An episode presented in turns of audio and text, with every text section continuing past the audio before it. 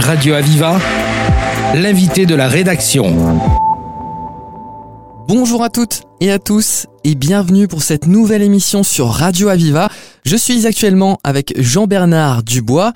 Jean-Bernard, vous êtes le président de la Ligue contre le cancer de l'Hérault. Bonjour. Bonjour.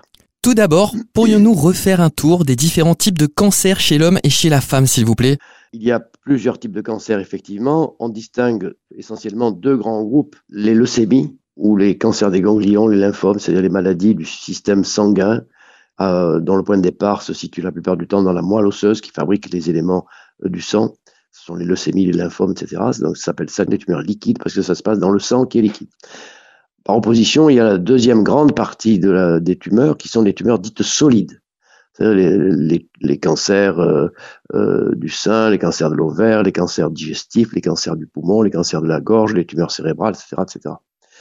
Voilà, ça c'est les deux grands types de cancers. Et à l'intérieur de chacun de ces deux grands groupes, tumeurs liquides ou leucémie et tumeurs solides, il y a bien entendu toute une foule de cancers euh, qui sont euh, différentes d'un organe à l'autre le processus de cancérisation, c'est toujours la même chose sur le plan cellulaire. La cellule normale devient une cellule cancéreuse qui, se multiplie de manière anarchique, qui envahit la totalité de l'organe dans lequel cette, euh, cellule est née euh, et qui progressivement supprime la fonction de l'organe en question. Par exemple, quand c'est une tumeur qui passe au foie, eh bien, la fonction hépatique devient altérée, de plus en plus altérée, jusqu'à la suppression de la fonction hépatique de manière totale. Pareil pour le poumon, etc. Comment avance la recherche aujourd'hui? Alors, la recherche actuellement, euh, elle avance de manière euh, extrêmement euh, encourageante, je dirais, euh, parce que euh, on a compris que la cancérologie était quelque chose qui faisait intervenir des notions extrêmement diverses et de très nombreuses disciplines scientifiques concourent à l'amélioration des connaissances euh, qui peuvent avoir des applications pratiques en cancérologie. Il y a tout d'abord la recherche fondamentale. Comment apparaît une tumeur dans un tissu, comment une cellule normale se transforme en cellule tumorale, et ensuite comment cette tumeur vit, comment elle se développe, euh, et puis ensuite quelles sont les causes de ce qu'on appelle la carcinogénèse, c'est-à-dire les causes, c'est pourquoi à un moment donné une cellule ou un tissu devient cancéreux ou tumoral. Euh, et là, il y a différentes causes, et en particulier les deux grands supports biologiques de la, cancérogénèse, c'est la génétique et l'immunologie. La génétique, c'est notre patrimoine héréditaire. Vous savez, on sait très bien qu'il y a des familles de cancéreux. On sait très bien qu'il y a des gènes dans notre patrimoine héréditaire, dans notre ADN, des gènes de prédisposition au cancer. Euh, ça, c'est la génétique. Là, c'est une, une, un domaine extrêmement vaste euh, qui euh, n'a pas fini de nous donner de, des informations et finalement des bonnes surprises, parce qu'on comprend de mieux en mieux euh, comment ça se passe.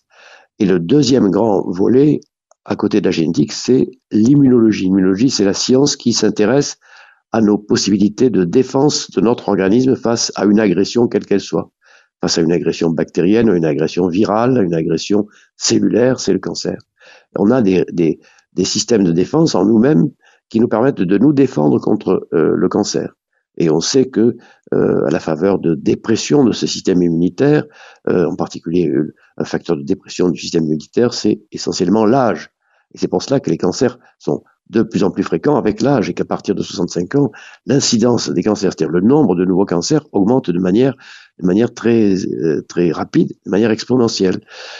Comme on vit actuellement de plus en plus, on observe actuellement de plus en plus de cancers. C'est la grande raison le, le, fait qu'on vit longtemps, plus longtemps qu'auparavant, et le fait que notre système immunitaire devient défaillant de plus en plus défaillant à partir de 60 ou 65 ans, c'est la grande raison qui fait qu'on observe de plus en plus de cancer. Il y a d'autres raisons, mais essentiellement c'est celle-là.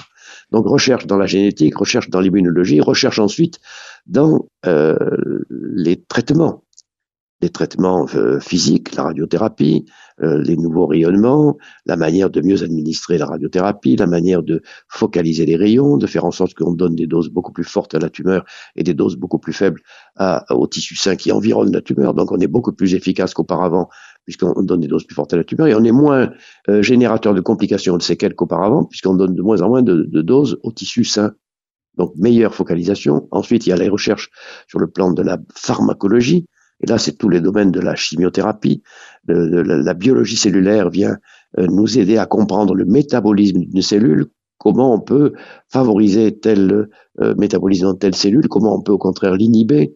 Et on sait actuellement, avec des drogues, euh, soit des drogues, d'extraction à partir de plantes ou d'autres substrats, ou des drogues de synthèse, on sait actuellement de mieux en mieux euh, détruire des cellules tumorales en épargnant, si possible, les cellules saines. Et ça s'appelle la chimiothérapie ciblée. Vous avez probablement entendu parler.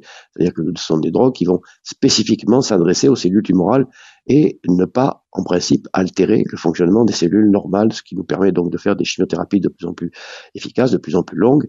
Et c'est ce qui permet d'observer des survies de plus en plus importantes grâce à la chimiothérapie. Et enfin, il y a un autre domaine dans la, la recherche des traitements, c'est l'immunologie, l'immunothérapie, euh, avec les fameux anticorps, les cellules, les cellules stimulantes du système immunitaire. Tout ça, c'est un énorme domaine qui nous fait actuellement entrevoir des possibilités thérapeutiques euh, qui étaient jusqu'à jusqu'à une période très récente tout à fait inespérées. Alors il y a plein d'actions menées contre ces maladies.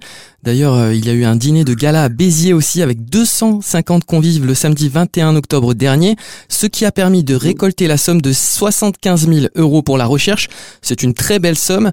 Comment est-ce qu'on peut faire des dons? Alors, on peut faire des dons euh, à la Ligue en adressant tout simplement soit un chèque, soit un virement euh, au comité Ligue Comité de l'Héros.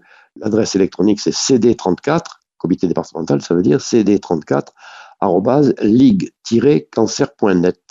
Merci beaucoup Jean-Bernard Dubois. Je vous en prie. Pour plus d'infos, rendez-vous sur le site www.ligue-cancer.net. C'est tout pour cette interview. À très vite sur Radio Aviva. Radio Aviva, l'invité de la rédaction.